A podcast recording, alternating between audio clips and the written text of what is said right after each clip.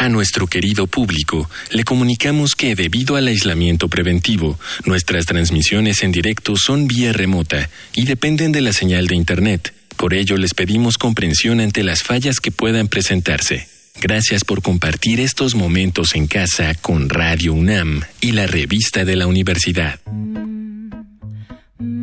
Bienvenidos al suplemento radiofónico de la revista de la Universidad de México. Yo soy Luis Liceaga y esta semana escucharemos nuestro último programa sobre un ciclo de conversaciones para abarcar diferentes perspectivas sobre lo que es o lo que entendemos por la conciencia. Y para cerrar con broche de oro, invité al filósofo español Amador Fernández Sabater para platicar de su aproximación que tiene que ver con la insuficiencia del concepto de conciencia. Tal vez le delegamos demasiado a esa idea, demasiada esperanza de que apelando a la conciencia podremos conseguir ciertos cambios en nuestra ética, en nuestra moral, en nuestra vida, en nuestro sistema. Y para empezar por algún lado me habló de un tipo de teatro que se llama Living Theater.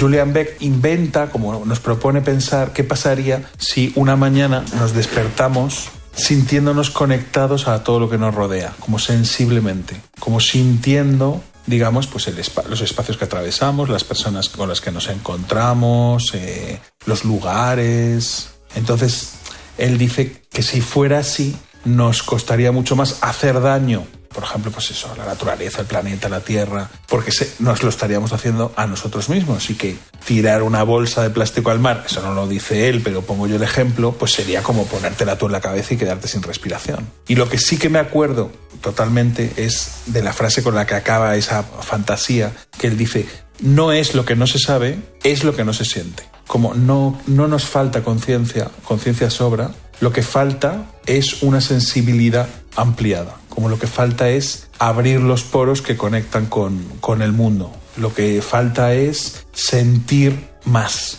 no tanto saber más. Entonces, bueno, todo el teatro del Living Theater, de hecho, casi. Yo interpreto que la contracultura americana, por ejemplo, en general, que yo estudié un poquito, trabajaba mucho a ese nivel. No tanto de aumentar la conciencia de la gente, explicar a la gente que el capitalismo es malo, que el cambio climático, sino hacer sentir esas cosas hacer sentir más, intensificar la sensibilidad, de modo que, digamos, que uno se sintiera más implicado en este mundo, más dentro de este mundo, más eh, comprometido al estar dentro de este mundo, ¿no?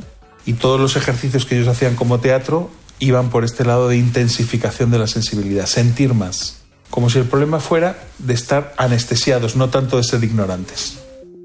Sobre esa conexión con todos, con el todo al que pertenecemos, que menciona Amador, le pregunté por su opinión entonces sobre ese término tan de moda que es la conciencia universal, que implica una conciencia o una conexión más allá de la razón, más allá del conocimiento, y cierta inconsciencia del individuo, en el sentido del individualismo lo que propone Julian Beck o lo que yo me invento que propone Julian Beck imaginar está interesante porque él dice si sintieras lo que te rodea, digamos, ¿no? En el sentido de que igual no se trata tampoco de sentir el mundo entero, ¿no? Quizá nos volviéramos nos, nos eh, electrocutaríamos, digamos, ¿no? Sino como que uno vive localizado también en, determinados ecosistemas, determinados territorios, determinados mundos sensibles, y a partir de, de, un lugar quizá es por donde te conectas al mundo, ¿no? No sé si se trata tanto de sentirse como ciudadano del mundo o habitante del mundo, sino a partir de un lugar concreto sentir lo más general, ¿no? Eh, entonces yo creo que es, que es interesante como, digamos, hacer de un lugar concreto, de unas personas concretas, de unas actividades concretas, de un territorio concreto de vida, el mundo en chiquitito. No tanto una conciencia del mundo entero, sino a partir de un lugar, a partir de una situación, a partir de un territorio, entra el mundo entero, digamos, ¿no? Y luego cuando yo creo que, que alguien te dice qué dice tu conciencia, en realidad a mí lo que me suena es que te está diciendo qué te vibra hacer o no hacer. O sea, como que hay algo dentro de cada uno también, pero que no sé si tiene que ver tanto con la conciencia como con el puro cuerpo, que sabe, por ejemplo, si estás mintiendo o no, si estás actuando bien o no. No sé si es tanto de una moral, eso yo desconfío, pero sí que me parece que, tiene más que ver con algo en el cuerpo que sabe, por ejemplo, que, que estás actuando bien, porque estás actuando conectado a tu deseo, en relación a una situación, con una ética hacia los demás. Me parece que la moral siempre es algo como más exterior, más que nos dice lo que debemos hacer, mandamientos como algo más exterior. Yo creo que se trataría en todo caso de intensificar esa sensibilidad y en todo caso la conciencia podría ser un segundo momento que a esos saberes más del cuerpo le pusiera nombres, les pusiera como palabras, un, pequeño mapa, le, digamos, le, permitiera como una, una brújula, una orientación. Pero entonces iría primero el cuerpo y luego palabras que nombran cosas del cuerpo. O sea, lo, importante sería intensificar una sensibilidad, un saber del cuerpo, que luego puede enriquecerse con una conciencia en el sentido de que le das a eso unas palabras, un, imaginario, un, relato, para de, de alguna manera incorporarlo todavía mejor, ¿no? En algunos de sus textos, Amador habla de conciencia política. Pero ¿de qué tipo de conciencia está hablando? Y sobre todo, ¿de qué tipo de política? Parece que el mundo político es el mundo cotidiano pensado políticamente en el sentido de que tienes en cuenta lo común a los demás, ¿no? Si la, política, según sus inventores, los griegos, en todas estas historias que leemos en la filosofía, es la pregunta por cómo vivir en común, pues esa pregunta te la puedes hacer desde cualquier lugar de la vida cotidiana, desde la escuela o desde un centro de salud o desde un barrio con los vecinos o desde, ¿no? Desde cualquier lugar situado en el que transcurre tu vida, puedes hacerte la pregunta con otros cómo vivimos juntos cómo vamos a vivir juntos, qué hay que hacer con este problema, cómo nos vamos a organizar para darle salida a esta cosa. Cómo... Entonces ahí sería lo político, como intentar sustraer la política a todo lo que entendemos como política, ¿no? Opinar sobre política, tener ideas políticas, eh, votar a partidos políticos. Me parece que, que, entonces es una mala conciencia política, como un teatro que tiene que ver con opinar en las redes sobre política, con tener una, una, idea sobre los temas políticos que vemos en la tele. Para mí eso es lo menos político que hay. Lo político es, digamos, tener un pensamiento sobre las cosas, en, digamos, en las que uno vive, en las que uno tiene puesta la vida. Entonces pensarías quizá más bien en una especie de sensibilidad. Una sensibilidad política, sí. Y luego si queremos eh, utilizar el término de conciencia, sería como el enriquecimiento en palabras y en imágenes y en historias y en formas de comunicar eso que se siente. Pero lo primero sería eso, lo que se siente. Porque me parece que la conciencia sin lo que se siente es una falsedad. Porque tú puedes tener brillantes y estupendas ideas morales sobre cómo deberían ser las cosas y comportarte de manera ruin, miserable con respecto a todo. Entonces yo en eso creo que la conciencia es muy engañosa. No me fío de lo que decimos que deben ser las cosas. Me fío más de cómo hacemos que sean las cosas. Por eso que una persona me diga que es de izquierdas no me dice nada, en realidad, porque, bueno, puedo considerar que tiene ideas de que el mundo debería ser más igualitario, más solidario, pero ¿qué hace en su vida? ¿Construye relaciones que van en ese sentido o no? Estaría más atento a poner atención a ver qué mundos de relaciones construye esa persona en su trabajo, en su vida cotidiana, porque puede tener las mejores ideas y, tener relaciones de mierda. Y puede haber una persona sin ideas políticas o con ideas, o, que, o que dice tener opiniones de derechas o lo que sea, y sin embargo construya más mundos habitables, interesantes, de solidaridad eh, en lo cotidiano.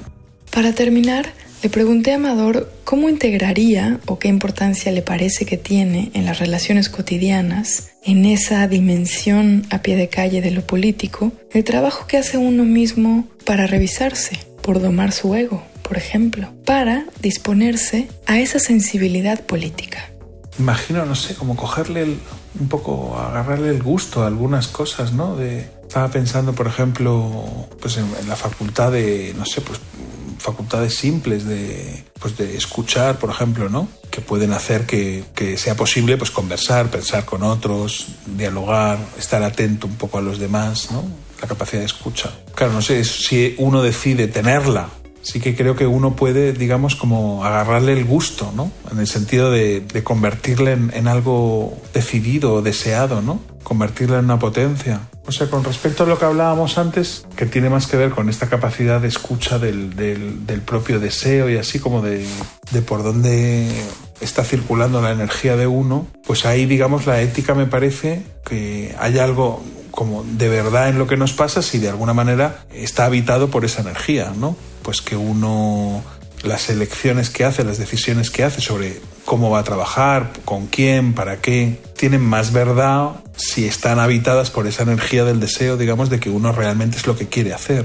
No me fío tanto de es lo que debo hacer, sino lo que quiero hacer. Lo que debo hacer es eh, intentar de alguna manera siempre hacer lo que quiero hacer, en un sentido fuerte de querer, ¿no? Y luego ahí también se abre una pregunta de ética, digamos, de, ese deseo, cómo conjugarlo con el de los demás también, ¿no? Puesto que digamos que, que, vivimos en una sociedad donde esos deseos entran en relación, en engarce con, con, los demás, ¿no? Creo que hay una ética en intentar, digamos, como ser capaz de escuchar y de ser fiel al propio deseo y hay una ética, digamos, de cómo podemos hacer que esos deseos de alguna manera coexistan, aunque sea en tensión, aunque sea en algún choque, ¿no? Pero, pero de alguna manera que no, que no se hagan la guerra unos a otros, ¿no? Me parece que lo que hay, digamos, en general, tiene mucho más que ver con suprimir la sensibilidad que te puede llevar a hacerte cargo de lo que les pasa a otros. Entonces eso es, digamos, como anestesiar el propio cuerpo para no sentir en tu cuerpo el cuerpo de los demás y por tanto poder hacer tu real gana, tu voluntad, digamos, ¿no? Pero pasando por encima de los demás. Entonces eso,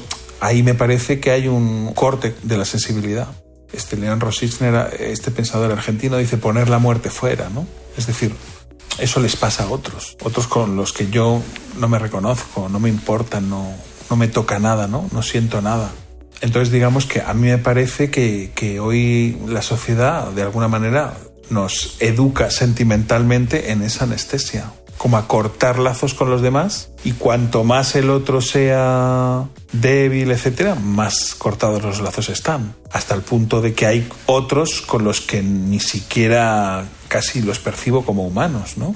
Inmigrantes que vienen en barquitos o lo que se llaman poblaciones eh, superfluas o desechables, ¿no? Cuyas vidas son sacrificables y no pasa nada, no me conmuevo si lo que le, pasa al otro me conmueve, me conmuevo con el otro, me muevo con el otro, pues entonces ahí va a haber una, una politicidad, en el sentido de que va a haber hay una conexión y, algo colectivo que se pone en juego, que no dejo que al otro le pase algo porque siento que me está pasando a mí. Volveríamos al, al cuento de, de, Julian Beck, ¿no? Entonces me parece que más bien en esta sociedad lo que se tiende es a, a, a cortar el vínculo, a propiciar como más anestesia con respecto a lo que les pasa a los demás, ¿no? Conmoverse me parece que es el es como el motor político. Además tiene esta cosa bonita de que es el movimiento de uno y, pero con el otro, con lo que le pasa al otro. Hay algo que se des, descoloca, que se desestabiliza, que me mueve a mí, pero que me mueve hacia el otro. Hemos llegado al final del programa. Si quieren leer más sobre conciencia, les recomendamos los artículos 9 de Elisa Díaz Castelo y La necesidad oscura, intersecciones entre conciencia, sueños y literatura, de Javier Raya. Ambos artículos se encuentran en el número de este mes de la revista de la Universidad de México. Pueden consultarla en nuestro sitio web www.revistadelauniversidad.mx. En Twitter y en Facebook nos encuentran como arroba revista-unam. Y sobre este programa pueden escribirnos a arroba shubidubi. Gracias a Miguel Alvarado y a Yael Weiss. Yo soy Elvis Liceaga. Hasta pronto. Este programa es una coproducción de la revista de la Universidad de México y Radio UNAM.